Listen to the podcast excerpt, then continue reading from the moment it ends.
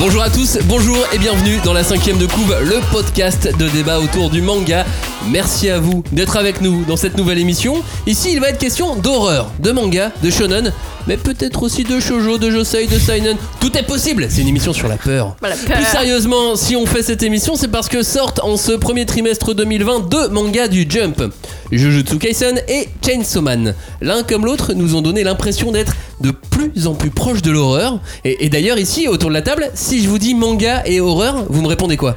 Bah moi je pense à Manta qui se fait disséquer par euh, Faust direct, genre euh, dans Shaman King, la fameuse scène, le premier affrontement de Yo contre Faust, euh, la scène où Manta est par terre et disséqué, tu sais comme dans nos cours de SVT, et tu ouais. vois vraiment, tu lis l'effroi dans ses yeux, tu vois. Pour moi, il y a vraiment, je sentais vraiment la première fois un personnage qui a vraiment profondément peur, quoi. Spoiler. Autour de la table, vous me dites quoi? Moi, je pense à Hunter. Mais après, c'est facile parce qu'il y a tellement de scènes euh, où tu vois des trucs. euh, par exemple, il y a- ils sont dans à Yorkshire. Et tu vois genre euh, un mec qui allume une clope et derrière lui il y a le visage de Hisoka qui sort du oui, noir. ah mais oui, je me Et souviens, oui, c'est et vrai. là tu fais genre ah et puis le mec finit pendu bon. Bah en plus c'est un clown, tu sais, les clowns ça fait Ouais, toujours peur. ah non c'était dégueulasse en fait. Cagnard, tu me dis quoi toi? Euh, moi je pense à Digreman qui est un manga qui euh, emprunte beaucoup je trouve au code de l'horreur et bah typiquement la première fois que je l'ai lu dans le tome 1 euh, la première fois que tu vois un Akuma prendre possession d'un être humain tu le vois à proprement parler rentrer par la bouche de l'être humain qui est par terre et euh, il y a la chanson Happy Birthday to You derrière et euh, c'est la première fois que je me suis dit waouh putain c'est quoi ce délire? C'est un shonen c'est- c'est hyper gore et c'est hyper malsain comme ambiance quoi C'est marrant, du coup, vous avez pas pensé à Junji Ito. Vous êtes parti dans, dans, dans le shonen en même temps, c'est Ouais, normal, ouais. c'est aussi un peu la thématique de Ah. l'émission. C'est vrai que moi je vois Junji Ito direct. Ah yes. Spirale. Ouais, là, non, ah, mais euh, j'étais j'étais à l'expo à Londres euh, qui avait euh, lieu l'été dernier et il y avait des planches de Junji Ito qui étaient exposées. Bah c'est malaise C'était rude, Ouais. c'est malaise. c'est c'était malaise C'est vrai que c'est le maître de l'horreur. quoi. Nous sommes la cinquième de couve et on se pose une question dans cette émission. Pourquoi le shonen flirte-t-il avec l'horreur? C'est parti. On ne pousse pas, s'il vous plaît. On ne pousse pas, c'est inutile. Le public n'est pas autorisé à assister aux épreuves éliminatoires. Moi, je crois que je pourrais être un très bon ninja.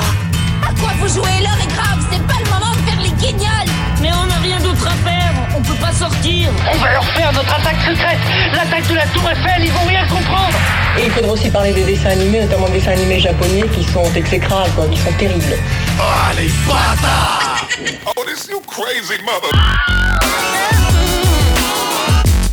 Bonjour à tous, bonjour et re-bienvenue dans cette cinquième de couve, l'émission de débat autour du manga. Cette fois, nous allons disséquer, dépecer, charcuter Oh là oui. et aimer les shonen horrifiques. Et pour ce faire, laissez-moi vous présenter les membres de l'équipe qui ont été sélectionnés. Elle, elle aime tellement Sawako qu'on peut l'appeler Sadako. Salut Julie Hello. Est-ce que t'es déjà sorti d'une euh, télé façon ring? Non mais j'aimerais je vais essayer. Non? Bah écoute, si on peut ne pas être là quand t'es ça, ça va. Ça peut se tenter. Lui, il nous parle aussi souvent de sa maman que Norman Bates. Salut Kanya. Salut Et c'est mon doigt qui parle Rassure-nous, c'est le seul point commun entre toi et Norman Bates. Non, non, non, on en a pas mal d'autres. euh. Je vous les expliquerai ce soir. Je suis pas rassuré.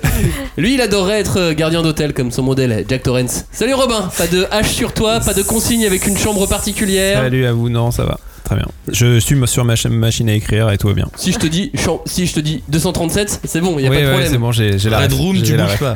Non mais je veux dire, on n'a pas d'inquiétude à avoir par rapport à toi. Bah ça dépend si vous avez peur des vieilles dames euh, qui sont toutes nues. Euh, oui. du coup, oui. Alors on a peur de tout ça, effectivement, clairement. j'en ai un peu peur, oui. Hashtag 5DC pour réagir à cette émission. Quelles sont vos plus grandes peurs? Quels sont les mangas qui vous ont fait le plus peur? Allez-y, n'hésitez pas. Hashtag 5DC sur euh, les réseaux sociaux. La cinquième de couvre, c'est sur Twitter. La cinquième de couvre, c'est sur Facebook. La cinquième de couvre, c'est sur Instagram. La cinquième de couvre.fr. Ça, c'est le blog. Venez sur le blog. Mais oui. Soyez, soyez nombreux à puis, venir. le... puis sur l'appli podcast aussi. N'hésitez pas à nous mettre des étoiles. Dans cette émission, nous allons parler donc de shonen, manga d'horreur et par extension un petit peu de l'horreur dans le manga. Parce que oui, à première vue, shonen, horreur. Allô, on se demande quel est le rapport. D'une part, on a un récit qui est destiné d'abord aux jeunes ados et de l'autre, un genre qu'on va interdire aux plus jeunes. Oui, c'est vrai. Mais car il y a un mais, il y a toujours un Il y a mais. toujours un mais. Deux des grosses cartouches shonen de ce début d'année, Jujutsu Kaisen et Chainsaw Man, sont justement placés sous le signe de l'horreur. Ça voudrait dire que shonen, le shonen, hein, Mm. est enfin assez mûr pour nous raconter des histoires pour les grands. Oh là que là. les choses changent C'est ce qu'on va voir ce soir au programme de cette émission. Euh, on va se demander si c'est si nouveau que ça, ce rapprochement entre shonen et horreur. Est-ce qu'on n'en voit pas depuis un petit moment dans les gros blockbusters? Est-ce qu'il y a des sortes de codes qui ont été inventés? On va bien sûr parler de l'horreur dans la pop culture et dans le manga, et puis de ces deux shonen qui nous tarabiscotent. Jujutsu Kaisen et Chainsaw Man. Qu'est-ce qui pousse ces auteurs à se frotter à l'horreur? C'est parti dans la cinquième de couve. Donc Jujutsu Kaisen et Chainsaw Man.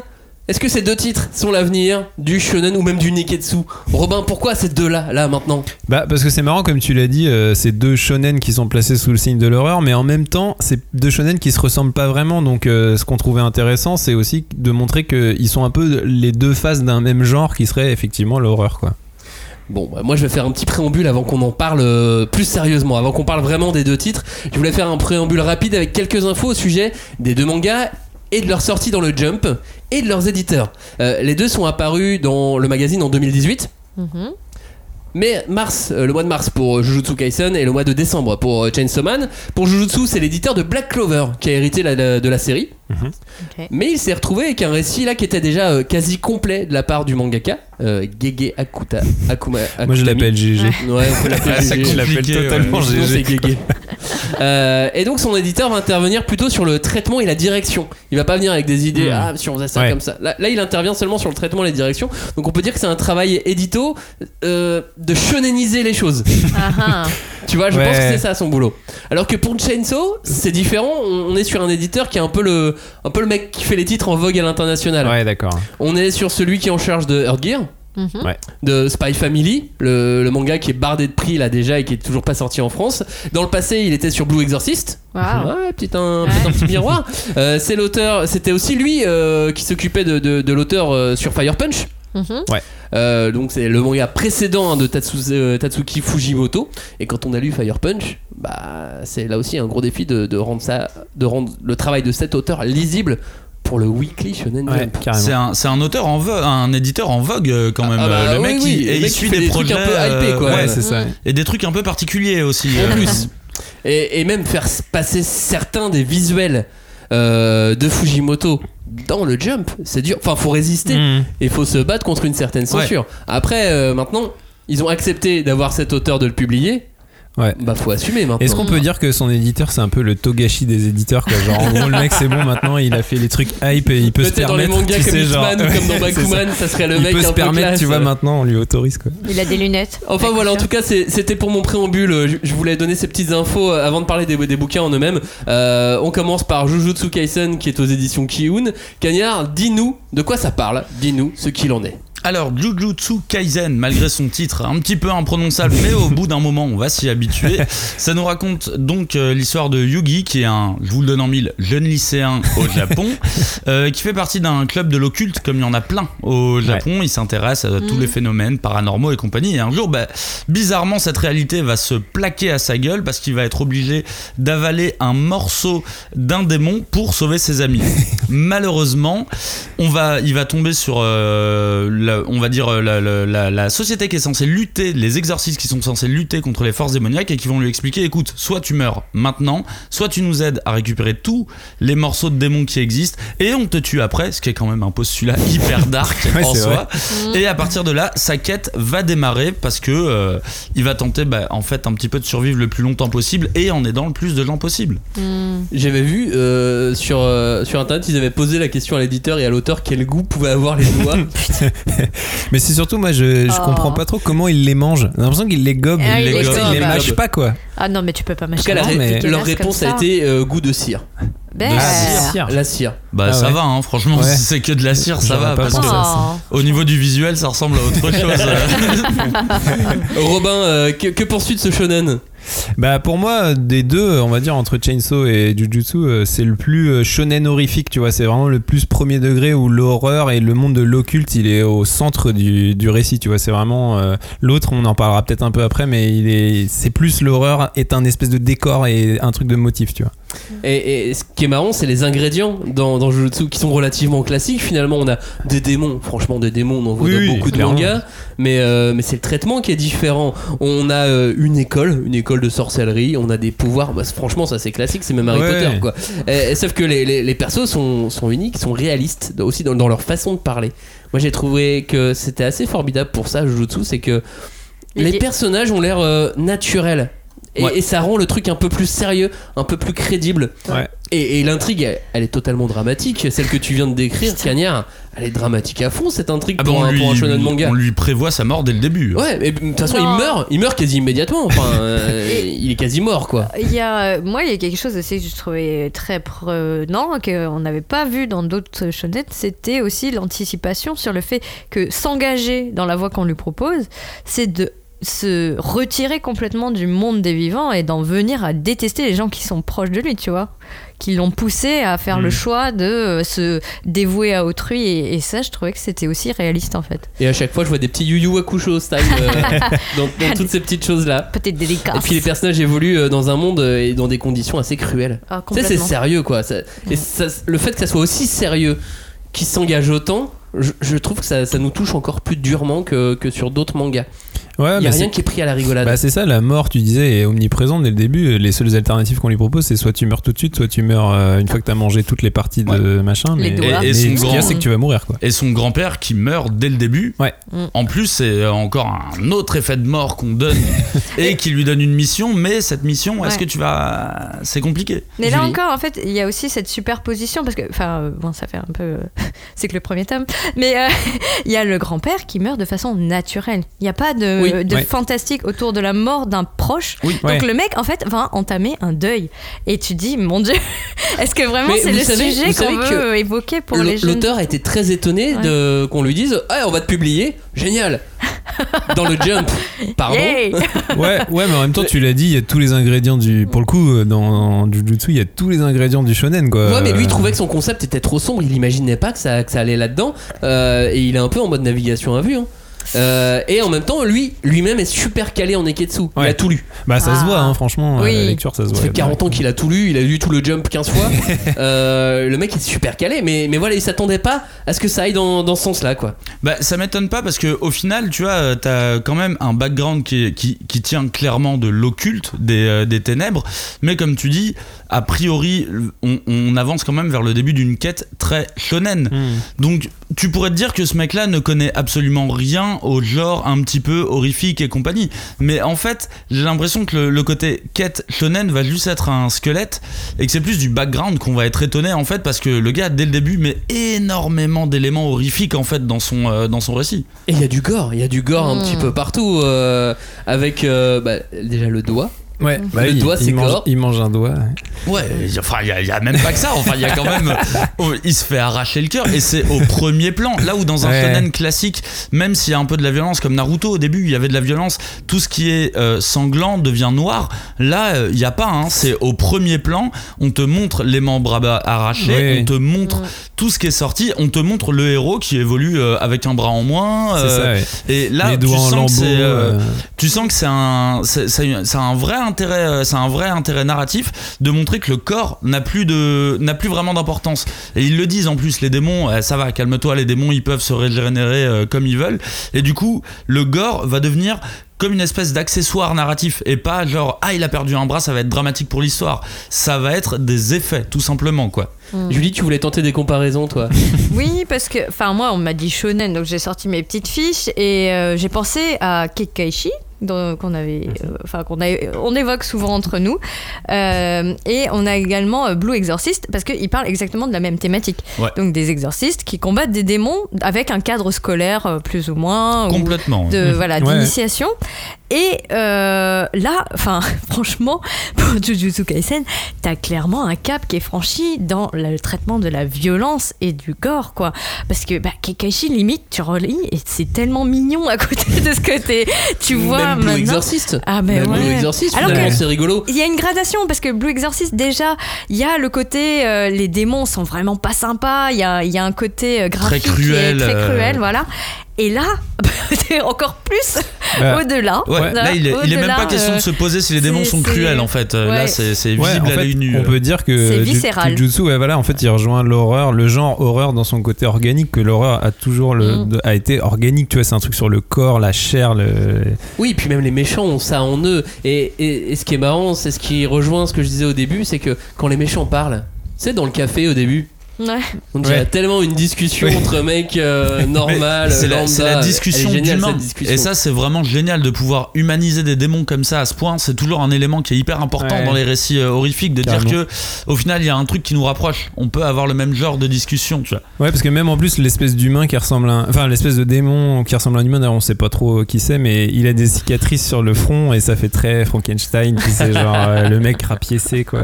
Mais l'éditeur du manga dit de, de, de ce manga-là que c'est un manga shonen pour adultes ou un manga plus mature pour enfants. Ouais. Mm. Ouais, Parce que ce qui, veut dire, c'est que les, les adultes auront euh, tu sais, des sortes de petites réminiscences de leur jeunesse face à toutes ces scènes. Et que les enfants pourront lire ça en voyant une sorte de truc cool du monde des adultes. Bah, les enfants vont être Bon, choqués, cool, quoi. cool, Et c'est bien. euh, ouais, je ouais, mais sais je- pas. bah euh, si, on aime bien être choqué quand on est enfant aussi. Ah bah quand on est ado euh, et compagnie, moi je trouve que c'est une bonne chose euh, d'être Mhm. d'être choqué. Les trois séquences qu'on a évoquées en introduction, c'est ça, c'est des Bah séquences ouais. qui nous ont choqués et mine de rien on les a gardées en tête, elles sont importantes. Carrément. Et en face, là, au début du mois de mars, sort Chainsaw Man. On est encore dans une ambiance différente, mais on est toujours dans le jump. Robin, ça parle de quoi? Bah, Chainsaw Man, c'est l'histoire de Denji, un jeune homme. euh, Bah, Denji est dans la dèche, quoi. En gros, il a des dettes, euh, Ah a ouais. plus savoir quoi en faire. Il, est- il a tellement de dettes qu'il est obligé de vendre des parties de lui-même pour euh, réussir à rembourser. euh, et du coup, il est tellement dans la merde qu'au bout d'un moment, il, il, il se, il s'engage en tant que Devil Hunter. Donc, en gros, c'est une espèce de chasseur de démons, quoi. euh, avec son chien. nom est bien trouvé. Avec son chien démon tronçonneuse qui s'appelle Pochita. Non. Et, mais euh, sauf que euh, lors d'une mission, suite à une cruelle trahison, il, se, il voit euh, enfin une possibilité de se tirer des bas-fonds où il croupit, mais en même temps il se fait découper euh, en morceaux euh, salement, quoi, on va dire. Bon, c'est un mini spoil, mais ça va, ça arrive Bon, très c'est la vite dans coupe du tome l'histoire. 1 en fait. hein. Et, euh, et en gros, à l'issue de ça, euh, il va se métamorphoser en homme démon tronçonneuse à l'aide de son chien démon tronçonneuse. Et, euh, et du coup, devenu surpuissant, euh, il va être recruté par une organisation spécialisée dans la chasse aux démons. Et là, c'est parti pour euh, des nouvelles aventures quoi, et des nouveaux personnages. Et en ça, je trouve que la couverture du tome 1, elle résume vachement ça. tu sais, la transformation, le mec qui, qui, qui- à qui lui arrive plein de choses et qui devient homme démon Ouais. tronçonneuse. Euh, C'est vrai qu'elle est très très cool la je trouve coupe ça, du je trouve tome ça un, ouais. assez, Elle est assez marrant. hyper Elle est où l'horreur euh, Elle est dans le nom Elle est, elle est où dans Bah, l'horreur, elle est clairement dans le motif principal qui est la tronçonneuse, on va dire. Euh, dans Chainsaw Man, ça a fait appel forcément à Massacre à la tronçonneuse, qui est un film Culte. overculte de l'horreur. Enfin, c'est même le film d'horreur par excellence, quoi. Et donc, du coup, je pense que pour moi, dans Chainsaw Man, à la différence de Jujutsu, l'horreur, elle est plus là comme un espèce de motif, un décor ou un- une manière de surprendre le lecteur en fait plus que au centre du récit. C'est pas un récit qui fait spécialement peur c'est un récit qui est je dirais plus ironique qui est plus sur euh, sur des références. Enfin, c'est plus référencé que spécifiquement horrifique pour moi quoi. Et, et ce qui est marrant, c'est que moi je vois, euh, je vois vraiment deux mangas miroirs parce que si je prends les ingrédients de Chainsaw, on a quoi? Des démons, des pouvoirs. oui c'est vrai Et à la place d'une école d'exorcistes, on a une organisation, Oui, une de lutte contre ouais. le mal. Mais bon, Oui, sinon qui c'est. pourrait s'appeler Exorciste. Oui, voilà. Sinon, c'est, on est dans la même idée, quoi. Sauf que là, on a vraiment un traitement qui est totalement différent. On a de l'hyper-référence. Ouais. Ouais. Référence notamment, du coup, au film d'horreur, forcément. euh, avec des personnages qui guident l'histoire plus que l'inverse. ouais l'histoire, vrai finalement. Dans un sens, on s'en moque un peu quoi de cette histoire. On a juste envie de voir ces personnages vivre. On a envie de les voir bouger et c'est eux qui vont faire l'histoire. mais euh, quelque part c'était un peu la recette de Fire Punch aussi tu vois Ouais, c'était un ça. truc de t'as envie de voir les personnages te surprendre quoi et, euh, Et c'est ça qui nous intéresse, ce sont Ouais. les personnages plus que plus que l'histoire, euh, plus que l'histoire en, en elle-même et euh, La tranche de vie démoniaque. Oui, ça, mais ouais, c'est ça en fait. On est dans une forme de Oh, une forme pure de divertissement ils vont le faire, non Vous en prendrez bien une tranche. Un truc comme ça. Je suis pas sûr. Mais, euh, mais, mais c'est la somme de, de toutes ces choses-là qui vont me faire dire que euh, on est dans du divertissement et limite dans de la parodie. Mm. On est dans un truc qui est presque parodique, un peu comme One Punch Man. Vous voyez ce que je veux dire quand je, quand je Oui. dis ça Complètement. Oh, mais attends, mais c'est tellement drôle parce que quand j'ai vu Chainsaw Man, je me suis dit, mais ça pourrait être tellement un personnage dans One Punch Man, tu vois. Mais, Mais tous. mais oui. ouais Et comme on est au même titre que One Punch Man, peut-être de la parodie et de l'hyper référence et, et de l'hyper codification. Là, j'ai l'impression qu'il joue un petit peu dans la même cour, à sa manière, hein, évidemment. C'est pas l'idée, c'est pas de confondre et de comparer, euh, de comparer les deux mangas, mais voilà, je, je, je leur trouve des familiarités comme ça assez, euh, assez proches euh, à ces deux-là. Mais oui, carrément, en fait, tu vois, il y a un truc que je trouve, euh, que je trouve hyper intéressant, c'est-à-dire que moi, Chainsaw Man, je le vois vraiment un petit peu comme un, comme tu dis, un récit parodique. Moi, je le rapproche un petit peu de Shaun of the Dead, tu vois, de. Edgar Non, mais Wright. carrément en plus. Qui, euh, qui invoque pas mal de choses, de l'horreur, du comique, le film, hein, Shaun of the Dead, Ouais. et euh, de la comédie romantique aussi. Et ben voilà, dans Chainsaw Man, on va avoir quelques, euh, on va avoir plein de petites recettes comme ça qui vont être éparpillées. Et du coup, en fait, ça me rappelle, euh, ça me rappelle un petit peu quand euh, One Punch Man et My Hero sont sortis. T'avais un peu ce, ce Mhm. même côté-là, tu vois, t'avais Chainsaw qui était un peu le tradi shonen, et t'avais One Punch Man, le Joker, on va dire, Ouais. euh, qui part un peu dans tous les sens. Covid-19. Covid-19 pour tout le monde. Et du coup, on a un peu cette même, opi- cette même opposition. Enfin, et quand je dis opposition, c'est que pour moi, les deux vont vraiment ensemble. Tu peux lire Ouais. parfaitement les deux. C'est comme une nouvelle, nouvelle génération de shonen, mais qui se base sur un autre. C'était sur les super-héros. Ouais, c'est entre ça. ouais. C'était un truc commun qui était Là, c'est sur l'horreur, on va dire en général. Bah, moi, je sens que je vais adorer les deux. hein. C'est le cas des deux précédents. Je vais adorer les Mais, deux. Là. mais ce qui est marrant aussi dans les choix éditoriaux français, c'est que euh, My Hero Academia est allé chez Kiyun, Jujutsu Kaisen est allé Ouais. chez Kiyun. Ah ah. Mais Voilà, oui, plus tradit. Mais ce, qui est, ce qui est euh, marrant, c'est que moi, à l'époque, euh, j'aimais pas trop euh, One Punch Man. Mais au final, maintenant, j'aime les deux, My Hero et One Punch Man. Et alors que là, maintenant, c'est l'inverse. J'ai plutôt tendance à préférer Chainsaw. Mais en même temps, là, Jujutsu, en, en le relisant avant de se préparer l'émission, je suis ah non, c'est quand même pas mal quand même. Ah, mais il y avait Fire Punch aussi. hein. Ouais. Ah bah on part, on part pas de nulle part, c'est ça Ouais, aussi c'est ça. la Oui, différence oui, entre, oui. Les, entre les deux auteurs. Euh, est-ce que l'horreur, Robin, dis-moi, est-ce que, est-ce que tu, est-ce que ça peut aller longtemps sur les, sur les codes du shonen comme ça? Bah pour moi oui parce que pour une raison simple c'est que l'horreur c'est cool en fait. L'horreur c'est méga cool. Donc euh, ça se prête particulièrement au code du shonen qui par définition est le genre de manga le plus cool. On en a suffisamment parlé ici malgré Mais, la par, dernière émission mais c'est par rapport à quoi? Aux personnages, aux héros? Ouais, en fait, c'est bah déjà de base, si tu prends les récits d'horreur, on va parler du cinéma principalement, mais c'est euh, généralement des récits où tu as des héros qui sont a- adolescents, euh, confrontés à une menace euh, un peu sombre, euh, occulte. euh, ça va convoquer des émotions qui sont primales, qui, tu vois, qui. Fuir. voilà. Cerveau Fuir, reptilien, fuir, manger, fuir, combattre. survivre, combattre, machin et tout. Et tout ça, c'est des trucs qui parlent beaucoup aux adolescents et tout. Donc je pense qu'effectivement, il y a une espèce de, de cohérence entre les deux. Et puis, euh, faut pas oublier un truc aussi, c'est que l'horreur, c'est c'est hyper sanglant en général. Et donc, du coup, c'est hyper graphique. Donc, pour un auteur de manga, c'est super plaisant en général de dessiner euh, des trucs qui se démembrent, euh, tu vois, avec du sang qui gicle de partout. Justement, euh. je voulais vous poser une question par rapport au sang. Mhm. Comment vous le, comment vous l'avez vu Ce qui vous a choqué Ce qui vous a marqué? Est-ce que vous avez l'impression de l'avoir vu? Moi, j'ai l'impression de pas l'avoir tant vu que ça, le sang. Non. Mais je pense qu'il y, a une- il y a une forme de distance dans le sens où bah, le manga c'est un arc qui est en noir et blanc et du coup ça fait que le sang il est représenté par en général des grosses masses noires Mm. et ça, ça donne un côté vraiment essentiellement graphique même si ça peut euh, évoquer des choses organiques et tout c'est c'est principalement pour l'œil un truc graphique donc un truc esthétique en fait je pense Julie Bah, euh, euh, bah, en introduction, tu citais Junji Ito. Junji Ito, c'est horrifique. Vraiment, c'est le maître de l'horreur. Et il y a très peu de sang. Parce que il y a des trucs encore plus chelous, encore plus zarbi, des gens qui se transforment en spirale. Ouais. ou des fluides euh, beaucoup Ouais, plus ou dégueulasses que le sang en fait fluides, ou- parce que Genre des, des femmes euh, qui se transforment en machines aussi. Tu vois, genre le mec, il- tu vois, genre un un voyeur qui regarde par le, le trou de la serrure pour voir chez sa voisine si elle se met à poil et tout. Et là, il découvre qu'elle devient genre une espèce de, de monstre dégueulasse, mais métallique. Et il n'y a pas de sang. Donc c'est. Oui, en fait, on est plus choqué par le bizarre que par le sanglant, forcément. Ouais. quoi. D'ailleurs, euh, au cinéma, t'as plein de cinéastes qui sont fascinés par les gerbes de sang et c'est pas forcément un truc qui nous choque, tu vois. Genre un Tarantino, il nous fait gicler du sang partout. euh, C'est limite plus drôle Oui. que euh, ça fait peur, tu Ou vois. dans Brain Dead, euh, Oui, Peter voilà. Jackson, il savait Puis faire t'as- ça. en Et- tout- Vas-y, vas-y, Cagnard. Entre les deux, euh, entre les deux titres, t'as quand même deux approches du gore qui sont vachement différentes. C'est-à-dire qu'entre Jujutsu Kaisen, euh, j'ai été étonné de voir, euh, de voir un, un, un- un cœur battant qui sortait, de voir euh, des membres qui étaient coupés. Alors que Chainsaw, dès le début, tu sens qu'il y a un côté un peu plus indé, un peu plus. Ouais. euh, Mm. En fait, ça m'a pas, euh, ça m'a pas choqué, ça m'a pas dérangé. Au contraire, moi j'adore le gore, mais j'ai trouvé ça normal. Tu vois, dans, dans le récit, dans la manière dont avançait le récit, tout est bizarre dans Chainsaw. Tout est, Ouais. tout ne sonne pas comme ça devrait sonner. Alors que dans Jujutsu, et c'est tout aussi bien, ça m'a étonné qu'ils arrivent à ce, à ce stade-là, ça m'a étonné. Donc c'est en fait deux manières de faire, mais les deux m'ont plu, quoi, vraiment. Comme dans la mouche de Carpenter. Ouais. Tu sais, t'as des trucs très bizarres comme ça, tu te dis, mais de- qu'est-ce que je regarde? Ouais.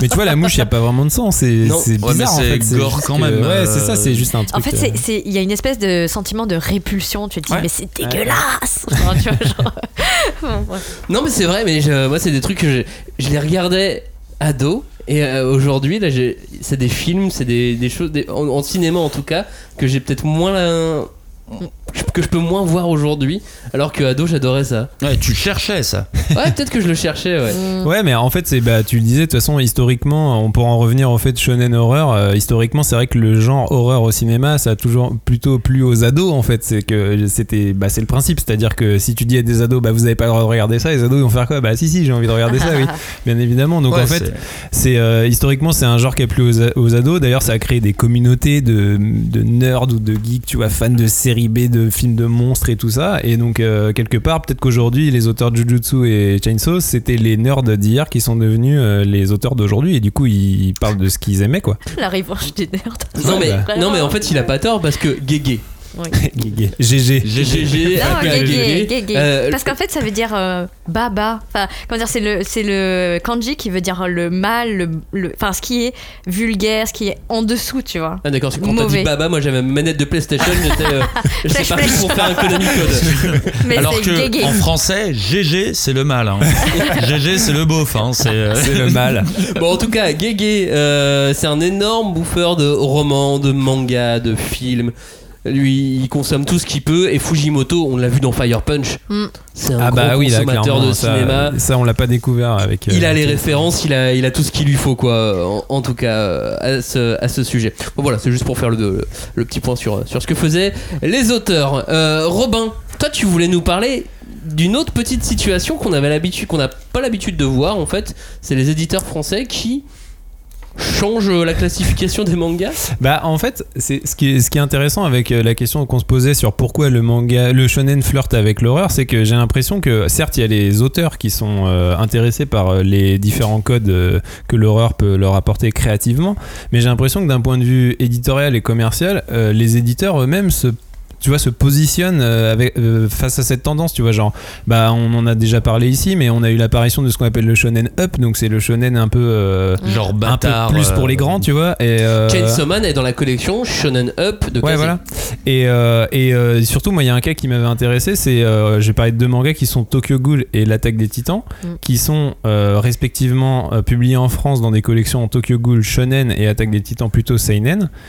Alors qu'au Japon, c'est l'inverse. Ouais. Et du Ouais. coup, je trouve ça intéressant de voir euh, comment en fait euh, des éditeurs, que ce soit français ou japonais, se positionnent euh, sur le genre d'un manga en se disant ah ouais mais ça alors du coup c'est de l'horreur mais alors ça va plutôt plaire à tu vois par rapport à notre public il va être plutôt lecteur de de trucs d'horreur Sachant qu'on sait grand. que le lectorat va faire aucune différence là-dedans. Ouais, en plus. Ils Non, Je pense que c'est euh, professionnel aussi par oui, rapport oui. aux commerciaux, aux représentants, aux libraires. Je, je pense qu'il y a aussi toutes ces choses-là qui vont rentrer en compte euh, dans, dans ces choix-là. Moi, j'ai l'impression que ça a desservi les deux titres. Mm. ah bon bah les pourtant, deux titres. tu Non. veux dire Ouais. en France? En France, ouais. Bah, bah pourtant ils ont cartonné quoi. oui, Ouais. mais je pense qu'ils auraient pu beaucoup plus Ah ouais cartonner comme ils cartonnent beaucoup plus au Japon en fait. Ah. Ah, je suis pas sûr. Les- L'attaque des titans, on, on est loin d'être le, le carton qu'il y a pu avoir dans toute l'Asie. Dans toute l'Asie, tu, tu, tu, tu allais dans les, dans les centres commerciaux, tu avais des trucs, l'attaque des titans. En, en- en France, on l'a pas, on a, toujours, euh, on a toujours des shonen. Et le fait de l'avoir mis en seinen, peut-être que ça a pu un peu calmer Ouais. certaines ardeurs aussi à ce sujet. Et même des licenciés français Mm. qui auraient voulu travailler le truc en disant Ah, ouais, non, on Ah dit oui, c'est ça, c'est pour les adultes. Ouais. Donc non, on fait pas de licence pour enfants avec mais, ça. mais tu vois, moi c'est marrant parce qu'en tant que lecteur, euh, pour le coup, le, le choix des éditeurs français, je le comprends à mort parce que pour moi, Attaque des Titans, c'est vachement plus trash que. Ouais, Tokyo mais si je Ghoul, t'avais quoi, tu dit euh, Chainsaw Man c'est un seinen, t'aurais fait Oh bah ouais, sûrement. euh. Ouais. Mais Ouais. c'est pour ça en fait, moi c'est ça le c'est ça le truc qui me dérange là-dedans, c'est qu'au final, le public, j'ai l'impression en tout cas, il en a rien à foutre de tout ça. Enfin, non, c'est le- important en fait Ouais, pour comprendre euh, dans quel cadre l'auteur a créé ce- Oui, mais c'est pour ça que je te dis que le, le- le lectorat n'en a absolument rien à foutre dans ce cas-là. C'est-à-dire, Tokyo Ghoul a beau être en seinen au Japon, en shonen. Enfin, euh, les, les gens que je connais autour de moi qui lisent Tokyo Ghoul sont des gens plutôt jeunes et c'est pas que c'est plus jeune ou pas dans le dans, dans l'état d'esprit mais c'est juste un, un lecteur euh, au final entre 15 ans et 18 ans à vrai dire, il en a un peu rien à foutre. Il va lire des bouquins parce qu'on lui a conseillé, parce que ça a marché. C'est comme un film que t'es 18 ans ou plus. On a tous regardé des films interdits au moins de 18 ans alors qu'on n'avait pas l'âge, tu vois. C'est. Bah moi non, mais. Pardon. Bah, Non, Sawako, euh, typiquement. Bah, moi, j'ai cette idée que bah, l'horreur, c'est quand même un moyen d'évoquer des problématiques un peu compliquées, un peu plus euh, politiques, tu vois, mais de façon euh, détournée. Donc, euh, dans le cadre du shonen manga, c'est euh, peut-être des tu vois, une occasion d'aborder des questions plus matures, comme disait l'auteur de Jujutsu. Euh, mais avec une esthétique euh, finalement sans prise de tête quoi parce que il se dit pas ah il faut que je respecte un cahier des charges pour plaire à un public jeune ou tu vois ce genre de choses je vais, je vais juste revenir euh, du coup entre ce que tu dis et, et ce qu'a dit Robin sur Tokyo Ghoul. Tokyo Ghoul a donc en France été classé en shonen, c'est lu par euh, euh, plutôt des adolescents. Ouais. Mais du coup, j'ai l'impression aussi qu'on passe à côté de toute la dimension politique bah ouais et intéressante aussi de, de Tokyo Ghoul et qu'on a pu se faire une image en mode c'est un récit pour ados. Peut-être que si on avait si on l'avait mis en seinen, il aurait peut-être pas cette image et il y aurait une hype différente sur Tokyo Ghoul. Vous voyez ce que je veux dire que malgré tout, ça a une incidence d'une manière ou d'une autre. Ouais. Alors, Ouais. elle est pas non, elle est pas globale, c'est pas sur 95% Non, non, non, du lectorat, mais elle a une incidence malgré tout. Mais ça interfère avec euh, plein d'autres euh, plein d'autres relais en fait, les libraires et compagnie et qui font Mais oui, Mais que sachant c'est- qu'au Japon, enfin pardon, mais c'est quand même. Ouais. Alors c'est c'est il y a aussi cette étape qu'on n'a pas nous de la prépublication. Oui. Et tu sais que tu dois faire un magazine qui doit être vendu toutes les semaines ou tous les mois avec un contenu euh, avec un, un contenu très calibré quoi. Donc euh, si euh, le truc euh, ne fonctionne pas, déjà on sait qu'au bout de six semaines il jarte, tu vois genre allez hop. Mais et là je pense qu'il y a ça aussi qui compte. Et en, même fait. temps, dans un magazine de prépublication, t'as peut-être un petit peu plus de largeur entre tes 6-7 séries que tu vas mettre dedans, entre un truc qui est un peu violent et un truc qui est très violent à la fin, t'as un petit peu plus de largeur. Alors que quand tu vas choisir la thématique d'un titre, c'est plus compliqué. oui, bah, c'est-à-dire que dans les magazines, ils, ils font, euh, ils ont une ligne éditoriale en fait. Mm. Donc ils vont, ils vont mettre un petit peu de tout. Il faut qu'il y ait des trucs plus rigolos, Ouais. il faut qu'il y ait des trucs plus violents, il faut qu'il y ait des trucs plus différents. Voilà, Mm. ils, ils vont, ils vont, ils vont gérer comme ça. Si tu regardes les, les mangas qu'il y, a- qu'il y a dans le Jump là, qu'on reprend sur ces, sur ces deux bouquins là, ils font en sorte qu'il y ait toujours une histoire de sport. Ils font Ouais. en sorte qu'il y ait toujours une histoire un peu etchi. Ils Ouais, font en que ça sorte soit varié. euh. Ouais, voilà, pour avoir un petit peu de tout. Et, euh, et après, bah, les top remontent, ressortent et ainsi de suite, quoi. C'est pour ça que c'est hyper dur à appliquer au marché français, du coup. Ah, bien euh. sûr, de, de ce côté-là, c'est c'est assez compliqué. Euh, Julie, sur Chainsaw Man, tu vois une dimension politique ou pas Bah, Par rapport à ce que tu oui, disais à alors, l'instant et, et moi je trouve que c'est encore plus clair que dans euh, Jujutsu Kaisen. Parce que Jujutsu Kaisen, pour moi, enfin, je sais pas, à la lecture, je trouvais qu'il y avait une espèce de, de pureté, tu vois. De, le mec est dans le shonen, genre, ouais, on y va, c'est la bagarre. Ah, il est dans son truc, voilà. clairement. Et alors que, bah, peut-être parce qu'on a déjà euh, lu euh, Fire Punch, Ouais. donc on a peut-être euh, un biais, mais bon, C'est possible. euh, Dans Chainsaw Man, il y a vraiment une charge contre une société qui ne prend pas ses responsabilités, une société d'adultes, tu vois, qui laisse les enfants grandir mais en roue libre, tu vois, complètement, et qui ils sont, ils n'ont pas d'aide. Enfin, c'est c'est assez désespéré quoi. Et autant côté Jujutsu, il y a cette espèce de naïveté qui le fait tenir. Autant dans Chainsaw Man, tu te dis mais c'est- encore plus, plus difficile. Donc le côté foutraque vient te donner un peu euh, la pêche et tout, mais euh, tu te dis mais quand tu grattes, t'enlèves le vernis, tu fais oh là là mon dieu. Mais clairement, moi, il y a un, c'est un truc qui m'avait frappé à la lecture des Chainsaw, euh, et je trouve que limite il l'a pas assez développé. C'est le côté, euh, le rapport à l'argent et aux dettes. Tu vois, genre c'est Ah. le Ouais, premier shonen que j'ai lu où à la première page, le mec il a tellement de dettes qu'il est obligé de vendre une couille. Enfin, il vend un œil et donc il a un bandeau sur l'œil et il est obligé de vendre. Enfin, il est obligé de vendre des parties de son corps, dont une couille. Bon, ça c'était un, le truc qui m'avait un Mais peu je- frappé. Non mais il serait une fille, il Et serait au je- bordel et je là, me tu vois. disais, et je me disais, c'est incroyable. Je pense que j'ai jamais lu un shonen où dès les premi- dès la première page, le, le, le motif, de, le- enfin le- le- l'espèce d'enjeu principal du héros, c'est je suis dans la merde, j'ai des dettes, il faut que je m'en sorte. Et genre, je- j'avais, je me disais, c'est, c'est hyper euh, connecté à l'époque actuelle où effectivement euh, le rapport à la finance, l'argent, tout ça quoi. Bah, pour en fait, terminer. je trouve que euh, justement dans Chainsaw Man et déjà dans Fire Punch, il y avait déjà un petit peu ce truc très sociétal. Je trouve que c'est hyper ancré. En fait, on a oublié un truc à la con dans l'histoire de Chainsaw Man, c'est que le héros est une putain de victime. Personne oui. ne le respecte et c'est tout non, à fait il est normal. content de manger un repas mais, normal. mais non, mais c'est- c'est tout à fait normal ce traitement d'un héros où personne le respecte et enfin ça c'est un traitement qui est complètement inédit et déjà je trouve que t'as vraiment un gros regard sur la société de et c'est normal. Ce qui se passe Bah. là est normal, Ouais, tout à fait tu normal. marcher dessus. On- euh, la- je crois que ça sa, sa chef lui dit soit tu me réponds oui, soit tu me réponds waf. Et on l'a tous admis ce truc-là, genre oui oui c'est le héros de ce manga, il va répondre waf parfois oui. Et il y a des petits trucs qui, qui vont rendre ça euh, crédible, au même titre que euh, dans One Punch Man, il va adorer faire les soldes de, de fin de journée pour, euh, pour ses bento. Euh, lui, il va découvrir la confiture. Ouais. Ce petit détail, Ces petits trucs qui Il est- sont il est très important. réalistes. Chainsaw Man, c'est donc publié aux éditions Kazé en France depuis le début du mois de mars. Jujutsu Kaisen, c'est aux éditions Kiun depuis le début du mois de février. Maintenant, parlons définition. Horreur, horreur, horreur, malheur. Qu'est-ce que c'est que ce genre et qu'est-ce qu'on entend par horreur, Robin? Bah, c'est vrai que euh, au final, c'est un, on n'arrête pas de parler d'horreur depuis tout à l'heure. C'est un genre qui forcément euh, veut dire quelque chose. Donc, euh, ce serait bien qu'on se mette à définir ce genre. Eh bien, ça tombe bien. Tu sais pourquoi? Parce que Cagnard nous a préparé. Non. Il ne nous a pas préparé, il vous a préparé une définition précise. Ah, est- C'est quoi, c'est quand, c'est qui l'horreur? C'est des codes, c'est des mots, c'est de l'image. C'est parce quoi la définition du genre horreur Alors, c'est qui l'horreur? Je vais te répondre, c'est Sawako par exemple. Sadako. Et sinon, de manière générale, alors je vais donner une définition vraiment rapide parce que l'horreur c'est un truc qui est tellement subjectif que c'est dur d'avoir une définition vraiment très précise, mais en gros, c'est un genre qu'on trouve le plus souvent dans le cinéma ou dans la littérature et dont l'objectif principal c'est de créer un sentiment de peur, de répulsion façon ou d'angoisse. Alors, avant tout, c'est un genre littéraire. C'est une espèce de sous-genre du roman fantastique qui est pour le coup antérieur au genre horreur.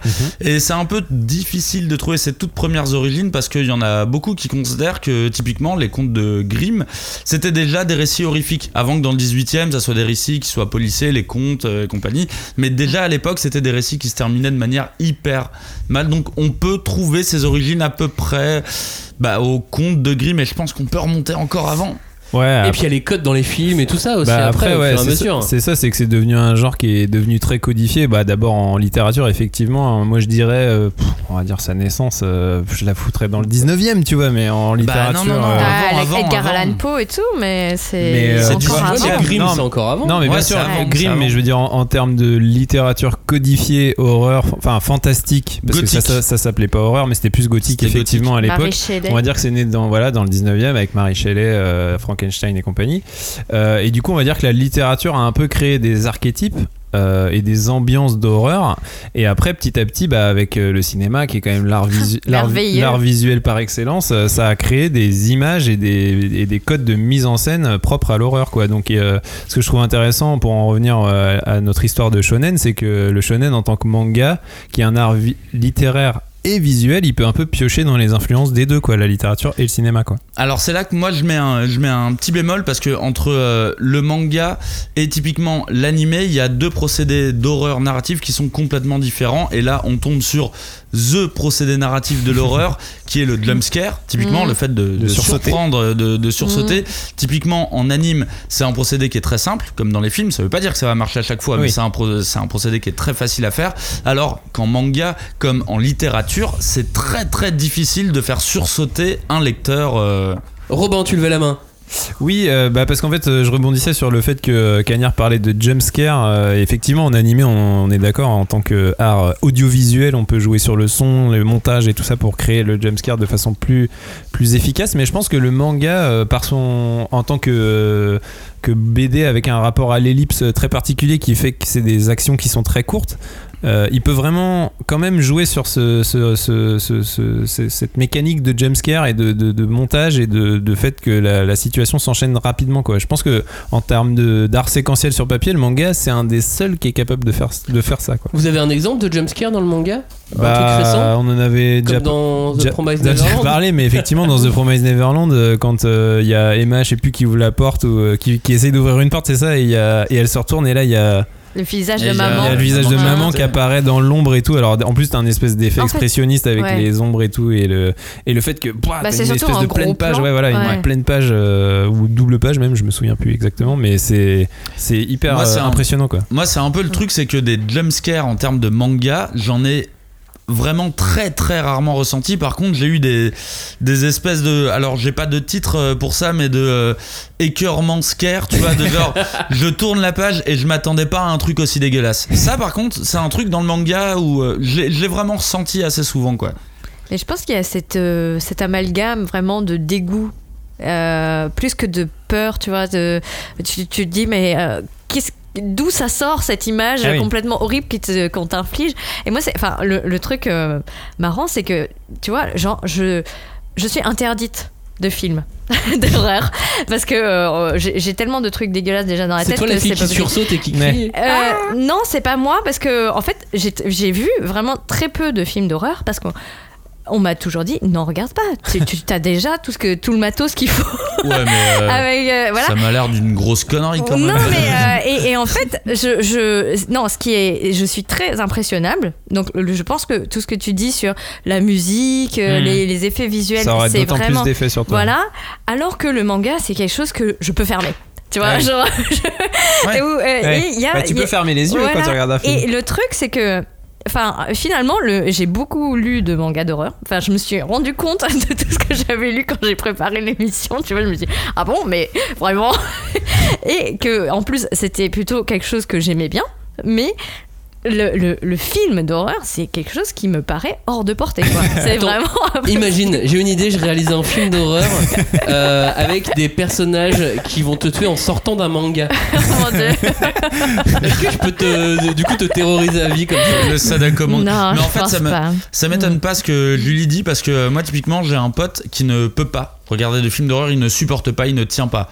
Par contre à côté de ça, euh, jouer aux jeux vidéo d'horreur, Ah oui. il adore. Il fait ça alors que moi typiquement c'est tout l'inverse, je ne peux pas jouer à un Resident Evil, un Silent Hill. Ah ouais. Je ne tiens pas. alors que des films d'horreur, il y a pas de souci, il y a vraiment aucun problème mais c'est- moi, il y a c'était vraiment un pareil truc de perception euh, Quand j'étais gosse, j'aimais bien regarder mon frère jouer à Resident Evil, tu vois. Mais le premier Resident Evil. Mais moi, j'ai avec, détesté avec jouer. les chiens qui, Ah ouais, qui ouais. attaquent mais et moi qui je, sautent, les je, chiens je, zombies ne- qui je- passent par la je fenêtre. détestais jouer à je détestais jouer à ce jeu, j'a- j'adorais regarder mon frère jouer, c'était comme regarder un film d'horreur quelque Ouais, c'est part, ça. en fait. Mais c'est une question de contrôle. Ouais. De, de Mais est-ce voilà. que, moi que- typiquement, si dans, pendant un film, j'ai le contrôle et c'est cool. Un jeu vidéo, télécommande. c'est pas la même chose. C'est le programmeur qui a décidé ce qui allait se passer. C'est pas du tout la même Avant chose. de passer à la suite de cette émission, on a reçu à peu près 77 mails de cagnards qui disaient Eh mais je veux parler de comics, je veux parler de comics, je veux parler de comics. Oui, parce que, alors, mine de rien, le manga, je pense que c'est peut-être le, le genre du 9e art où il y a le plus d'exemples de BD euh, d'horreur. Mais c'est quand même intéressant de voir aussi ce qu'il y a de l'autre euh, de, de l'autre côté. Et par exemple, en comics, eh ben, le comics a une très vieille tradition de, de, de comics d'horreur aussi. Alors on pense à Crypt Show pour euh, les contes de la crypte pour euh, les, les- comics sûr. à l'ancienne. Et plus récemment, on pense à Lock and Key, euh, qui est un comics de Joe Hill, le fils de Stephen King, Mais qui vient d'être adapté en série euh, Netflix. Ce qui est hyper Top 10 intéressant. des séries Netflix. Maintenant qu'on a Ah le ouais. top 10. Ah, c'est on- en top 10 Ouais, c'est en top Ah, c'est 10 depuis plusieurs jours. Ouais. Ce qui est hyper intéressant typiquement euh, en- quand on parlait de scare jumps et de procédés narratifs, c'est qu'il n'y a aucun jump scare dans Mhm. le comics Lock and Key. Et le comics c'est génial, hein, c'est vraiment une Ouais. tuerie. À tous ceux qui ont aimé Oui, la série, vraiment lisez-le quoi. Alors que dans la série TV, ils sont obligés de jouer avec Ouais. des procédés comme ça et tout. Et- Donc mais- ça montre deux manières de raconter l'horreur différentes et pourtant c'est la même histoire. Et c'est le même créateur derrière les deux? Ah ouais, en oui, plus. c'est et il est oui, il est vraiment derrière les Mais deux. tu vois, ça, pour moi, c'est impossible. C'est mon dilemme. J'adore Lock and Key. Genre, je l'ai lu plusieurs fois et tout. J'adore. Et quand je vois les scènes qui sont dessinées, je me dis, mais tu peux pas voir ça Oh, mais en ça version live. Tu vas, tu vas, tu vas on- péter un câble. Bah, ils ont rendu le truc un peu plus adolescent dans, dans J'espère, l'ensemble. parce qu'il y a Oui, certains trucs, tu te dis, oh mon Et dieu, mais c'est tellement dur. euh, on fera juste une petite référence à la bande dessinée française quand même, qui n'est pas spécialement présente dans le terme de l'horreur, si ce n'est le label 619. Euh, qui, est, Mhm. euh, qui est un label de- d'Ankama et qui a publié pas mal de comics type Doggy Bags qui sont un petit peu dans l'idée des, des contes de la crypte mais voilà il y a de la production française d'horreur ça existe il y en a aussi Bien sûr. Maintenant, je vous propose un petit jeu. Euh, on va partir sur des, euh, des sous-genres. Il y, a- il y a Robin qui s'est chargé de faire des familles de sous-genres de- dans, dans l'horreur. Et on va essayer d'y placer quelques shonen à l'intérieur. Ok Alors, euh, Robin, fantastique, épouvante, c'est quoi? C'est. euh, Bah, on va dire, c'est pour revenir un peu à l'origine quand on parlait de littérature, voilà, quand il y a un élément surnaturel qui crée un sentiment de malaise ou d'épouvante Mhm. et tout ça. Et donc, bah, on va dire que les plus classiques, c'est Frankenstein, effi- effectivement, et au cinéma, on va dire The Thing, euh, qui est. Ouais, Moi aussi, j'adore The Thing. Carpenter. Je vous donne, quel- je vous donne quelques mangas euh, qu'on aurait pu placer dedans. Vous, vous les prenez à la volée Demon Slayer, Neuro le Mhm. Mange Mystère, Digreman, Blood Plus, Yu Yu Hakusho. Eh ben moi je vais d'avance prendre euh, Dick Grayman. euh, non, je vais prendre prendre Yu Yu Hakusho. C'est clair, on s'attendait tellement. Là, tu nous as surpris. C'est Non, un mais jumpscare justement, audio en fait. que C'était t'as- un jumpscare. Je voulais pas prendre Yu Yu Hakusho exprès. Je voulais prendre Neuro le mange mystère Vas-y, parce que vas-y, c'est un prends-le. manga de Glenna qui est un peu obscur, un peu inconnu. C'est l'auteur de Assassination Classroom euh, chez Kana, qui est un- une espèce de manga de détective, mais qui a une ambiance tellement poisseuse, tellement malsain. sale. C'est Ouais. vraiment malsain. Et je trouve qu'en termes d'épouvante, on est vraiment dans ce type de récit et ça marche à la perfection, quoi. Bah pour rester chez Glenna, il y a Blood Plus. Là, on était sur du vampirique. Mm. Vampirique, baston, horreur. euh, voilà, là, c'est du, c'est du fantastique, c'est bien efficace. J'ai quoi? J'ai encore euh, Demon Slayer, j'ai Digreman, j'ai Yu Yu Hakusho. Vous Bah. en voulez?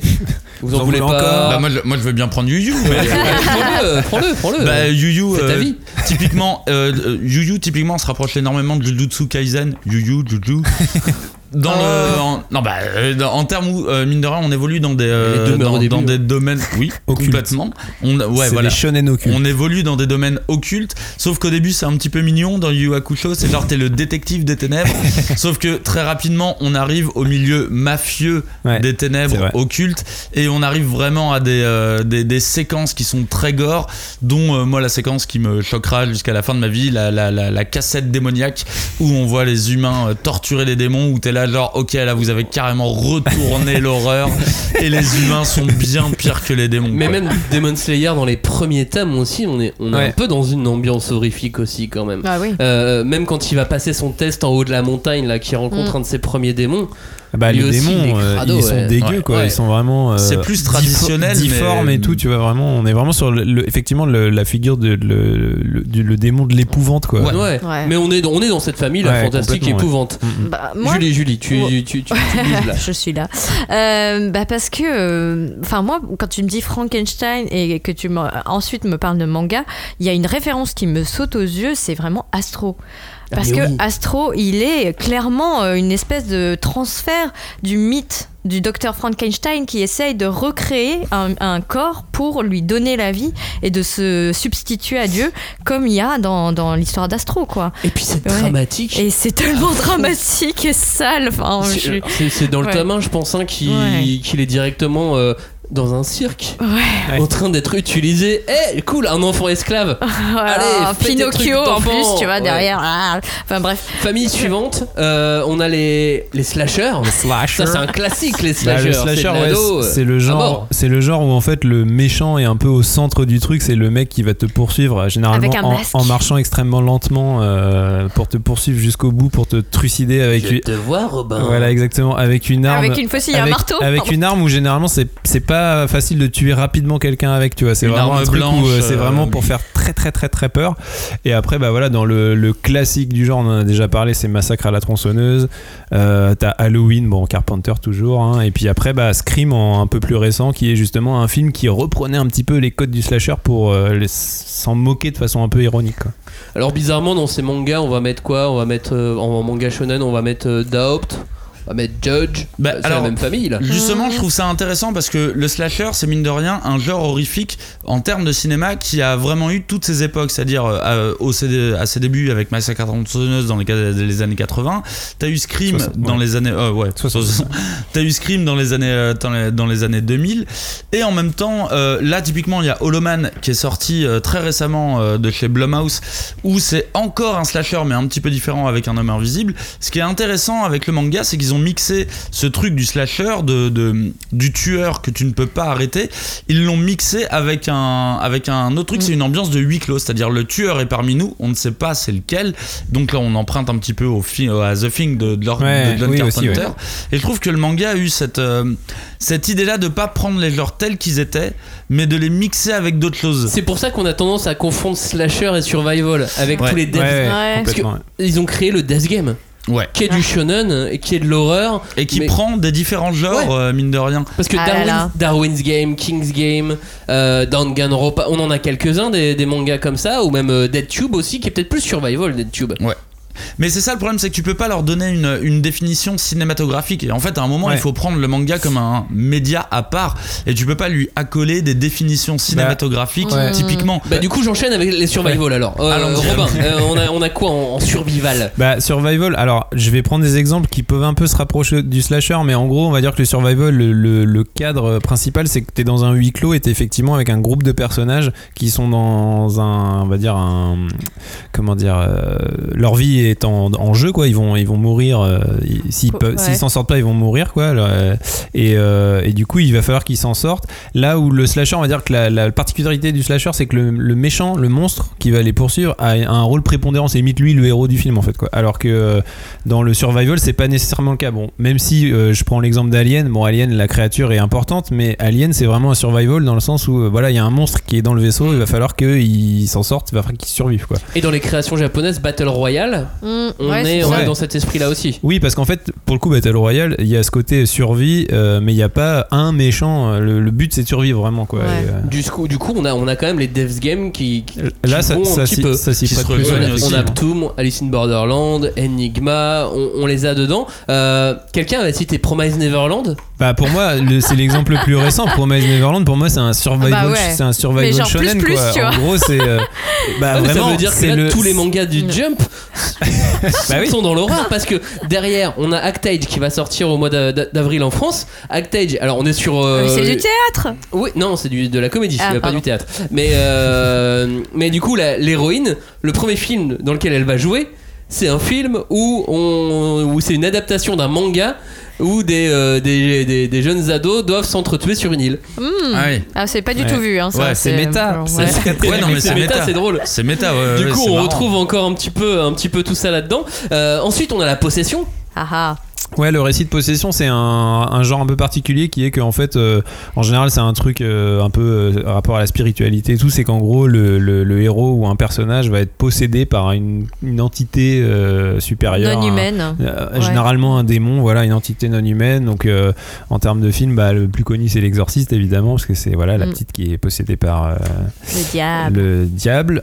Après t'as Rosemary's Babies de celui On dont on peut voilà. prononcer le nom et, et ou Prince des Ténèbres, Carpenter toujours. Et Ouais. il y a toujours Carpenter quelque Et part. celui-là, on blasse son nom. Je pense qu'on donné- on va avoir donné tous les films de Carpenter Oui, dans cette c'est ça. émission au fur et à mesure. Il a fait tous les genres de C'est toute ça. façon. donc, euh, Euh, on reste juste pour préciser aux, aux auditeurs. Là, on cherche des shonen, hein. Ouais, vraiment ouais, à chaque ouais, fois. ouais, ouais. C'est Ouais, ça le parce que euh, des fois on a envie de sortir d'autres Bah titres oui, et puis on c'est ah c'est pas possible. Jujutsu Ouais. Kaisen, Inuyasha, Ouais. Remembers, Mm. Shikabane Hime. Voilà ce que j'avais.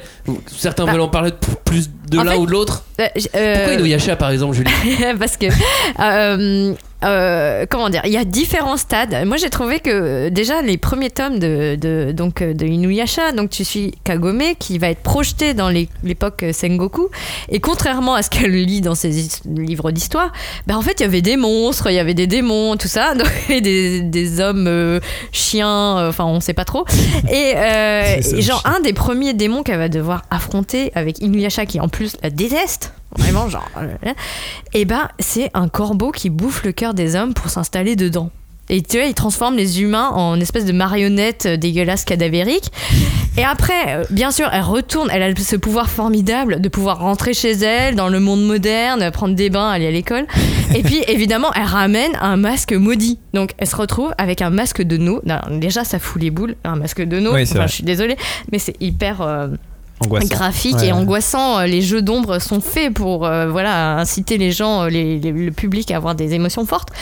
Et puis donc le masque est donc maudit, il va boulotter des humains jusqu'à devenir une espèce de blob informe avec des mains, des pieds, des trucs. Et et le truc, il me fait genre, à chaque fois, je me dis ah c'est tellement horrible. C'est tu vois que le masque donc s'allonge pour juste la voir, la scruter par la fenêtre de sa chambre, tu vois genre ah Bah, bref voilà.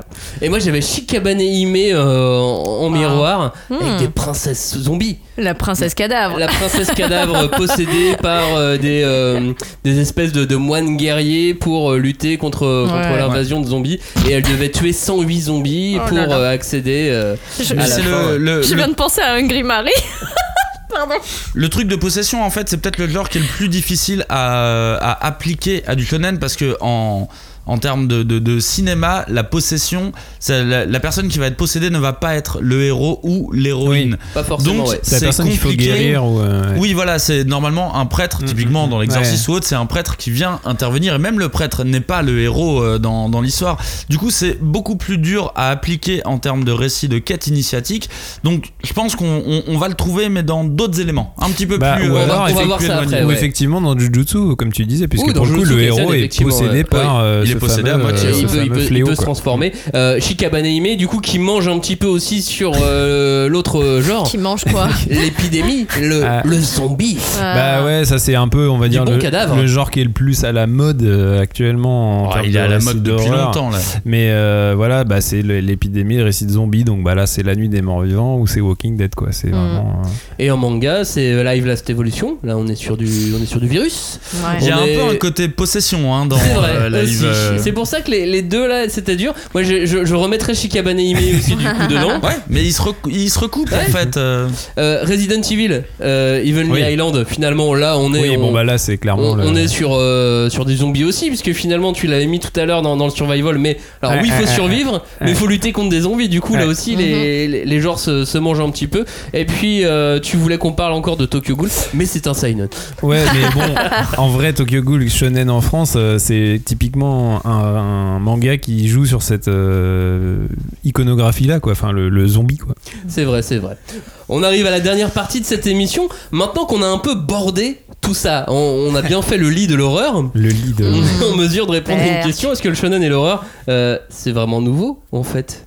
Est-ce que ce, ce- ce- ça, ça a été inventé là C'est récent C'est le jump de cette année ou, ou ça existait quand même dans le manga avant Bah, pas vraiment, on vient d'en citer plein en fait, donc du coup.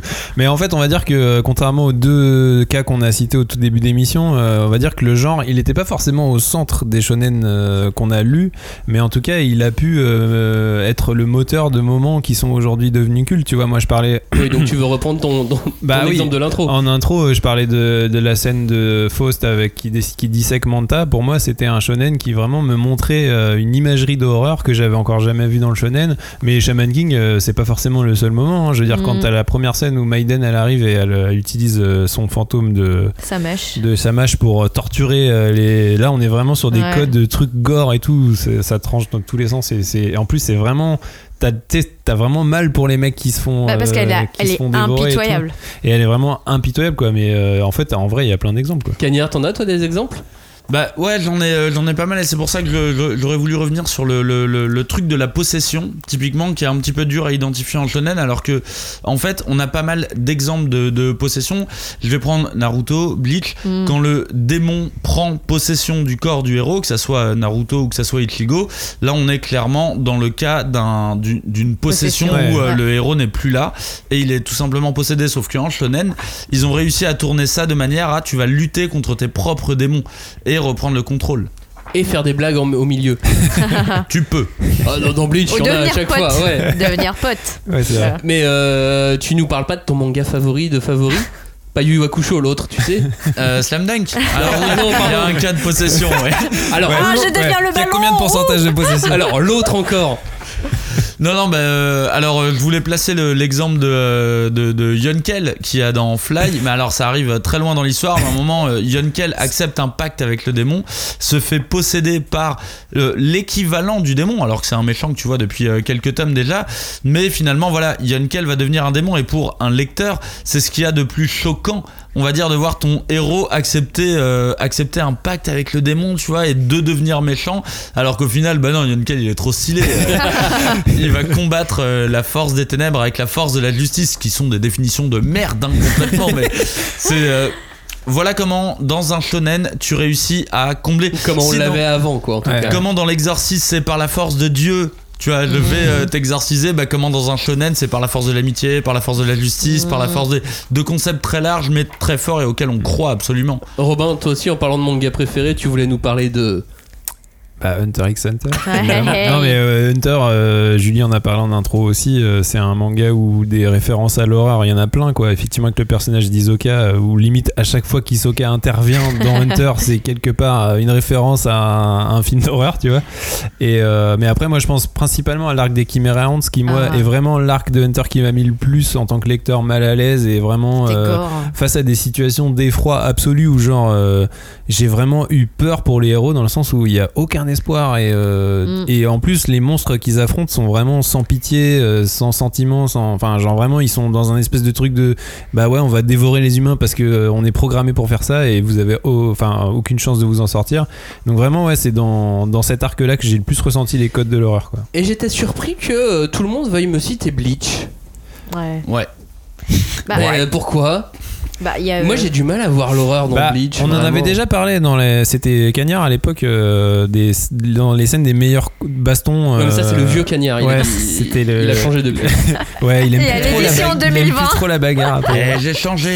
Mais euh, non, mais c'était euh, Il surtout, rapport à- au sous-genre du slasher dont on parlait tout à l'heure. euh, Il y avait effectivement ce- cet affrontement entre euh, Ichigo et, euh, euh, Kenpachi euh, qui jouait beaucoup. Et Cagnard en avait pas mal parlé sur les codes du slasher, vraiment le, le- le- le méchant qui, qui avance de façon inexorable sur le. increvable voilà, qui court après héros, euh, qui court après Ichigo et Ichigo a beau le taper il se relève toujours exactement comme un boogeyman qui Ouais, est ça, Bah oui, parce que. Kenpachi Zalaki, revient. son surnom, c'est The Undead, quoi. Comme quoi, vraiment genre. et vraiment c'est une séquence qui reprend enfin j'ai vraiment l'impression de voir Halloween de voir Jamie Lee Curtis Oui. tu vois euh, devant Mais parce qu'en plus, tu- elle a beau taper il se relève et il marche il ne court pas il Ouais. court jamais il marche et il, réussit toujours à retrouver Ichigo Mais en plus, tu sais, euh, son visage qui a, qui a une grande cicatrice et tout, ça fait tellement masque. Ouais. Tu vois, il a un masque, il a ses clochettes là dans les cheveux et tout. Enfin, il y a Oui, en plus, il y a euh, le bruit des clochettes et tout. Et vraiment, le héros a peur à ce moment-là. Enfin, et, Et- toi, en et- tant que fait, lecteur, tu t'identifies au héros et tu dis, moi, j'ai peur avec lui. en C'est- fait. J'ai jamais eu peur dans Bleach. Non, mais c'est l'image où t'as Ichigo qui a l'impression d'être poursuivi. c'est toi qui es fragile par les par des espèces de d'armées de, de squelettes oui parce oui, que oui, c'est juste la la force tension Ouais, ouais. euh, de, de Zalaki qui arrive tu vois qui, qui est en train de le cueillir quoi, Là, genre. c'est un alors code. qu'il est juste en train de faire coucou Oui, tu vois et ouais, là, c'est ça. ah, Là, c'est un code. C'est pas, c'est pas une séquence horrifique. C'est un, c'est des codes horrifiques et c'est impossible que Tite Kubo n'ait pas pensé à un slasher en faisant ça. Ou alors le mec est un génie et il vient de créer le slasher sachant que dans les années 2000. Quoi. Avant d'enchaîner, vous voulez, euh, est-ce que vous voulez reparler de Une dernière fois ou pas? Oui parce que moi Ah c'est oui. ma mention spéciale. Non parce que c'est le shonen parce que qui puise énormément dans les codes euh, enfin qu'on vient de citer. Euh, il y a toujours des, des techniques spéciales cheloues qui enchantent des métamorphoses mais répugnantes. Euh, les mecs ils utilisent leur sang leurs ongles leur, leur, euh, leurs os pour euh, tu vois se faire des armures ou des armes etc Euh, il y a le, la technique du Edo Tensei. Enfin en fait c'est des trucs de zombies. Ils De ramènent voilà les euh. morts et le corps des morts pour ensuite les réincarner Ouais, mais ça fait pas peur. Ils deviennent des, des marionnettes. Non, mais c'est un code. Ouais, Ouais, c'est tu un vois, code, des petits- des Et puis, motifs euh, d'horreur, il y a aussi, euh, tu vois, tout ce qui est. euh, en fait, on n'a pas trop parlé. Pour l'instant, on est resté très occidentaux, mais il y a tout le folklore euh, asiatique. Bah justement, Ouais. parlons-en. Parce qu'il y a un truc aussi Hey, dont on va pas parler, c'est ces petits yokai. Et oui. Hein, les... Pourquoi les petits Parce que je pense toujours au kappa qui mange les concombres avec son écuelle ah, C'est dégueulasse. Les, les kappas, à- ils t'aspirent les intestins par ton nombril. Hein. Pense à Otogi Ah ouais Matsuri, Max. Oui. C'est dégueulasse un kappa. Pense à Otogi Matsuri, les kappas ils sont dangereux dedans. Ouais, mais il y a des kappas mignons aussi dans plein de Mm. mangas et du coup ça Ah, a l'air c'est pas cool. mignon, Sauf que juste ça vole les concombres dans le jardin. Ah, ça bouffe tes Oui, c'est ça. Et les Japonais en ont très peur de ça. Ben oui. Volent leur bah, vole leur concombre. Attends, t'as déjà fait pousser des concombres dans ta vie? Tu sais que c'est galère à bien faire pousser Mec, un je suis concombre. pas japonais. Mais oui, mais du coup, voilà. Euh, effectivement, il y a les yokai, il y a ces légendes urbaines qui peuvent nous entraîner dans l'horreur, qui peuvent du coup produire des magnifiques films au cinéma et, et qui peuvent aussi euh, C'est fait. produire Ouais, des bah, mangas. Ah bah complètement. Enfin, il y a Gegege no Kitaro, hein, je pense qu'il est quand même euh, Mizuki, le chef, le master euh, yokai du Japon. Et il y a même, euh, donc, euh, enfin, plus récemment, euh, Nura, le seigneur des yokai de Hiroshi Shibashi, qui aussi reprend la thématique folklorique des yokai. Sachant que j'ai appris que le, les- un des premiers à faire des estampes de yokai s'appelait Toriyama Sekien. C'est Ah trop ah. drôle, non. Mais c'est marrant parce que moi, le. N- n- en France en tout cas, n'étant pas né dans le yokai, je trouve plus Dans ça le comme euh, non mais euh, comme une légende urbaine et des trucs un petit peu dont, dont on peut rire qu'autre chose. Comme j'ai pas non. été éduqué avec ça. Pour moi, ça me, ça me touche pas de la même façon. J'aime Ouais. bien, mais je vois ça comme euh, quelque chose de fantastique et non pas d'horreur. Mais tu sais, au Japon, il y a quelque chose qu'on n'a pas, nous, dans ces contrées froides, c'est vraiment l'humidité. Et il arrive que l'été, tu as vraiment l'impression qu'il y a d'autres gens. non, mais c'est vrai. Parce que l'air est lourd. Et quand on te raconte. Alors, il y a une, un truc génial, c'est la cérémonie des 100 histoires. Tu fais une veillée et tu mets 100 petites bougies. Et chacun à ton tour, tu vas dire, tu vois, on va raconter 100 histoires. Et à chaque fois qu'on raconte une histoire, on souffle une bougie. Ouais, Et va, à hein. la fin, c'est test de courage qui va rester alors que tu viens de t'enquiller Eh, ça va, sans on prend, on histoire. prend de la euh. drogue aussi en Europe, il n'y a pas la peine. euh, Non mais il y a un Mais truc aussi que les japonais font par rapport au yokai. Je, je crois qu'on Ouais. dit quelque chose du, du style euh, le yokai et le tombeau du yokai dans le sens où à partir du moment où on va lui donner un nom, on va le nommer, on va, on Bah va lui donner une existence. Il va dispara- disparaître. Non, il va exister Ah, justement. ouais, à partir du moment où il a un nom. Un kappa, Ah, c'est un oui. kappa. Ah, Du coup, le truc qui mange les concombres et qui aspire le nombril, c'est un kappa. Avant, juste, euh, Ouais, tu plus d'intestin. euh, Tu te levais, tu fais, oh, j'ai plus d'intestin. ouais, bon. Mais c'est vrai qu'au au Japon, ils ont vraiment ce folklore, du moins j'ai l'impression, et là c'est même, euh, ça, ça prend en partie les yokai qui sont, on va dire, des légendes urbaines euh, de d'époque médiévale, on va non, dire, parce qu'il tu y a vois, des quelque part, yokai dans de- la de forêt, tradition. dans la montagne, partout. Oui, c'est pour ça que je lis médiéval, Ouais. tradition vieille, mais t'en as aussi beaucoup euh, de l'é- de l'époque moderne, Ouais. où tu vois dans Allez, plein de ouais. mangas où ils se font des tests de courage, où ils se racontent des légendes urbaines et compagnie, et tu sens que eux, euh, à la différence peut-être en France où on sait tous raconter des légendes urbaines Oui. quand on était petit, La Dame Blanche. ça a pas euh, duré très longtemps. Eux, euh, c'est limite, tu sens que c'est des, des piliers scénaristiques dans leur manga, c'est un truc qui est très important. Ouais. Et quand tu regardes les histoires de Lohito et compagnie, c'est, on dirait, ça ressemble que à des légendes urbaines. Mais oui. Ça ressemble que est. à ça. C'est des one shot qui sont des petites histoires. On n'a pas de récit comme ça en France, tu vois. euh, Pas de la on même en a façon. beaucoup moins. Mais c'est marrant euh, que tu parles de, des tests de courage parce que finalement, au début de Sawako, Bah oui. dont on parlait dans la dernière émission, C'est un test de courage. c'est un test de courage et euh, il y a aussi pas mal de petites références très légères aussi à l'horreur. Mais quand on disait que le shojo était quelque chose qui permettait aussi de mieux comprendre et mieux appréhender la société japonaise, on a tous ces petits trucs d'horreur aussi dans le euh. Bien D'ailleurs, c'est marrant parce que maintenant tu Mm. me fais penser à ça avec euh, bah, Sawako Ring, Sadako. le, le début de Ring, c'est vraiment des, euh, des meufs qui disent Ah, t'as entendu parler de la légende urbaine de la cassette? Tu vois, déjà, ils sont. Mm. ils- J'ai l'impression qu'il y a vraiment un. Ils, ils adorent Genre, ce. euh, mais tu sais, il y, a- il y a toujours des trucs du genre euh, Mais t'as jamais été euh, euh, au tabac euh, qui est devant la gare après Ouais. 23 heures? Mais c'est les histoires que- euh, c'est- les histoires que. C'est n'importe quoi. C'est les histoires que Oniza, Onizuka raconte à ses élèves, Ouais. tu oui, vois, c'est l'histoire les des raviolis. euh, euh, les histoires qu'on se raconte pour se faire peur. Quoi. Mais malgré tout, il y a un petit truc qui est assez étonnant vu de France, c'est que le, le manga d'horreur, Mhm. il était prépublié dans des magazines shojo ou josei. Bah ouais, c'est ça. Et pas dans les shonen ou seinen. Alors ça a un peu, ça a un peu changé avec le Ouais. temps, mais à l'origine, au Japon, les grands maîtres de l'horreur qu'on connaît, c'était dans les magazines shojo, c'était dans les magazines josei, euh, et pourtant. On n'a pas l'impression d'être face à un shojo quand on lit un Junji Ito. C'est des références qu'on a tous. Non. Bah, c'est vrai qu'au final, euh, le manga et l'horreur, c'est une longue histoire. hein. Il y, y a pas mal d'auteurs qui ont, qui ont- Mm. qui ont écrit euh, des, des- enfin, Ah ouais. qui sont devenus cultes, euh, malgré le fait Mm. qu'en France, ils soient pas forcément trouvables facilement. Non. Mais, Ah bah, Junji Ito, oui, il y en a plus mais beaucoup effectivement, les Junji Ouais. Ito euh, et les. Kazuo Mezu, ils, ils étaient effectivement prépubliés dans des magazines shoujo. euh, Enfin, c'est marrant de se dire peut-être qu'effectivement, il y avait ce truc de. Ouais, c'était des magazines qui montraient une vision de la société différente. Bah, l'horreur, c'est pour les et- petites filles. Et, l'horreur, enfin, Ouais. je sais pas, La peut-être qu'il bagarre, y c'est a- pour les garçons et l'horreur, Ouais. c'est pour les petites filles. Bah, a-. Alors, soit, est-ce que ça veut dire euh, fais gaffe à toi parce qu'il peut arriver ça Tu vois C'est- comme les contes euh, Oui, finalement. comme les. Sinon, est-ce que c'est une façon de dire, regarde bien euh, la société dans laquelle tu vas grandir? Sans Pour autant dire, euh, fais attention, mais c'est ça la réalité, quoi. Il y a des choses euh, cheloues partout. N'empêche, pour les, pour les lecteurs japonais, je trouve ça trop cool d'avoir pu grandir avec des récits horrifiques. En France, on a eu quoi? Comme Bah, Chair de BD poule. euh, horrifique. Oui, c'est comme BD Chair de horrifique. poule. Comme Chair BD. de poule, ça vient des États-Unis, Ouais, ça vient ouais, pas de chez ouais, nous. Mais nous, on a, nous, on a rien eu. On a Bah, été on a eu euh, Le chat beauté. On a eu les contes de la crypte, on a eu au-delà du réel. Ça vient pas de chez nous. euh, nous. c'était sur M6, c'était la trilogie, c'est ça, Mais tu vois. j'aurais bien aimé qu'on ait une tradition horrifique française, on va dire. Bah, la bête du Gévaudan. Ouais, Voilà. Eh ben voilà. Merci Euh, Marc Dacascos. D'autres- mangaka que vous vouliez citer Vous voulez qu'on qu'on enchaîne sur, euh, sur, sur, sur, euh, sur la suite de l'émission Où il y a encore des noms qu'il fallait connaître? Bah alors, on a cité beaucoup Junji Ito. Ouais. Euh, Kazuo Umezu. Et Umezu. Et puis il y a également, alors, euh, bah, Maruo euh, Suehiro. Mhm. Alors j'ai appris que Suehiro, ça voulait dire euh, pierre à, à, à aiguiser.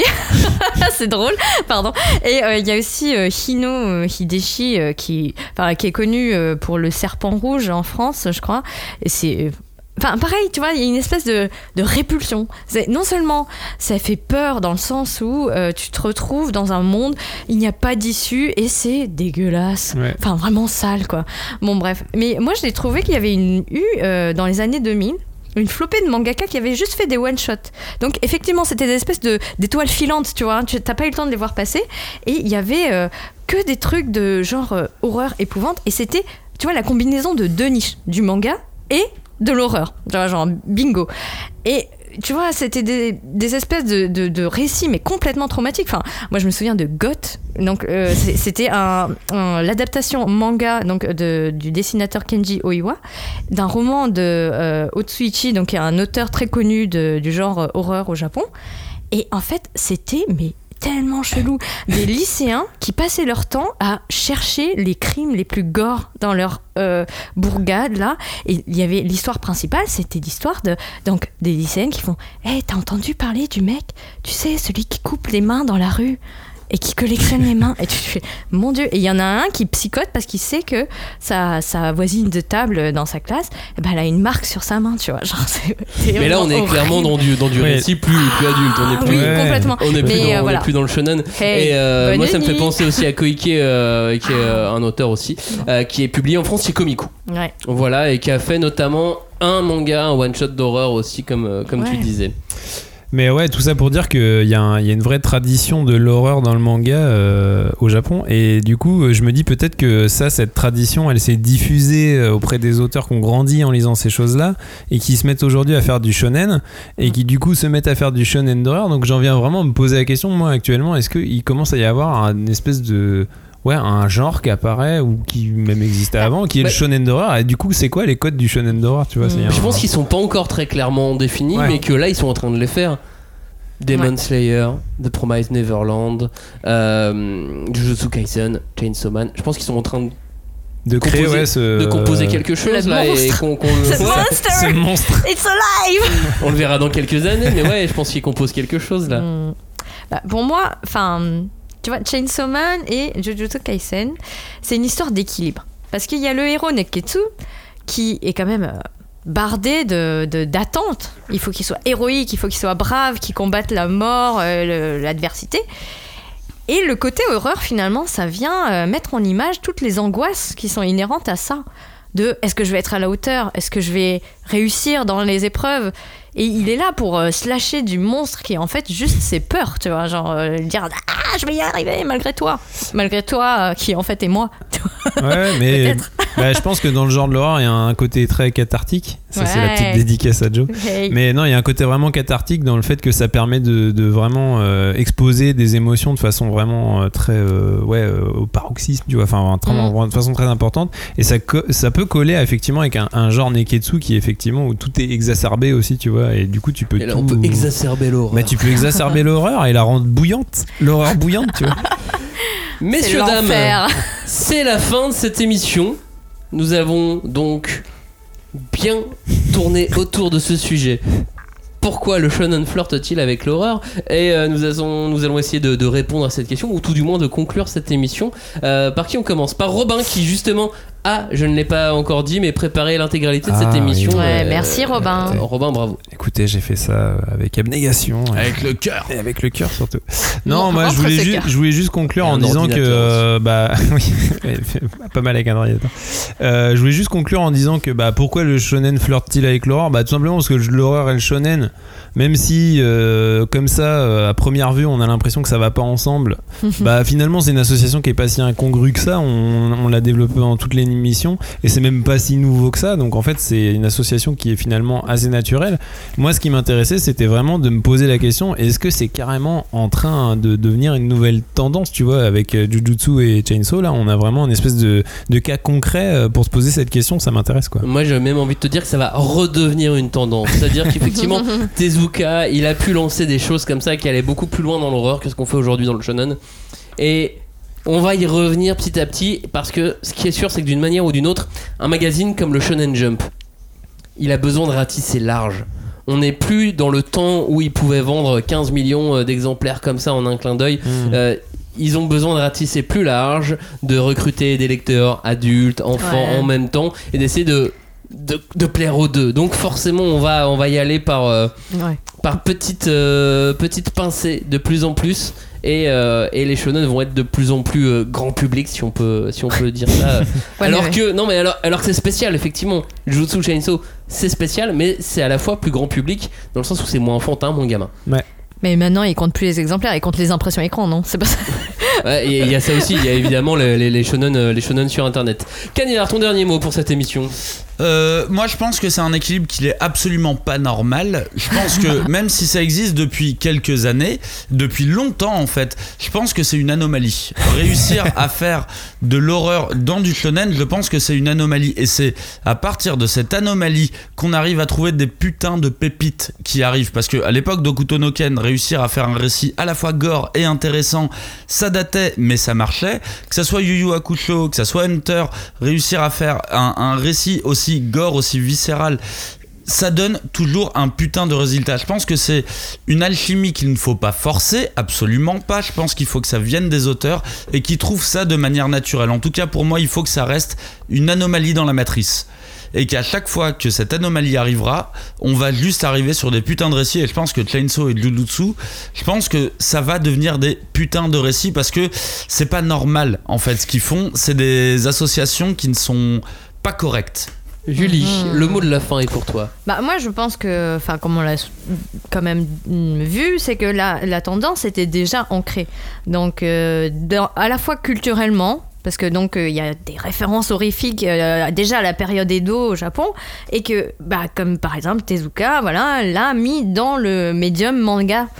Mais euh, quand on voit donc les, nouveautés de cette année dans le Jump, j'ai envie de te dire c'est plutôt en termes d'intensité finalement. Au niveau du, graphisme ou du scénario, qu'on a franchi un cap et que au fur et à mesure que finalement on va avoir besoin, tu vois, de socialement de faire bonne figure, d'être lisse, d'avoir pas trop d'opinions, etc. Ben peut-être que les demandes des lecteurs vont aller vers des choses qui sont vraiment pas lisses du tout et qui vont leur permettre d'explorer des émotions très euh, négatives aux yeux du public, enfin de la vie publique. Tu vois, enfin, je sais pas si j'arrive euh, vraiment à, à transmettre mon message euh, tel la Sawako que voilà, je suis. Vous savez ce qu'on dit Que les, les chefs-d'œuvre d'horreur, dans la littérature, dans le cinéma, etc., euh, que ce soit pour les récits de zombies ou les récits de vampires et ainsi de suite, hein, c'est que les chefs-d'œuvre de l'horreur naissent lorsque le monde subit un changement ou que le monde va mal. C'est Buffy. Les portes de l'enfer sont là. Bah, du coup, là, le contexte est pas mal, je pense. Voilà, Mais non, mais ce que je me dis, c'est que là, le contexte est plutôt prompt à ce que des chefs-d'œuvre arrivent. c'est que ça naît souvent d'accidents et il faut pas essayer de contrôler ces accidents. Il faut pas essayer de les normaliser. Il faut juste en profiter quand ils arrivent, Mhm. comme des œuvres qui vont bah, être cultes et qui vont nous façonner de toute façon. Alors que le monde change, évidemment. Ouais. Eh ouais. Merci de nous avoir écoutés, merci d'avoir écouté cette émission. C'était la cinquième de couve, hashtag 5DC pour réagir à cette émission, la cinquième de couve sur les réseaux sociaux. Tous les réseaux sociaux. Tous, même Tous. l'appli euh, podcast. Euh, tous. Vous nous mettez des Ouais, étoiles. pareil. Merci à vous, à bientôt. Ciao. Merci. Salut. À gros gros.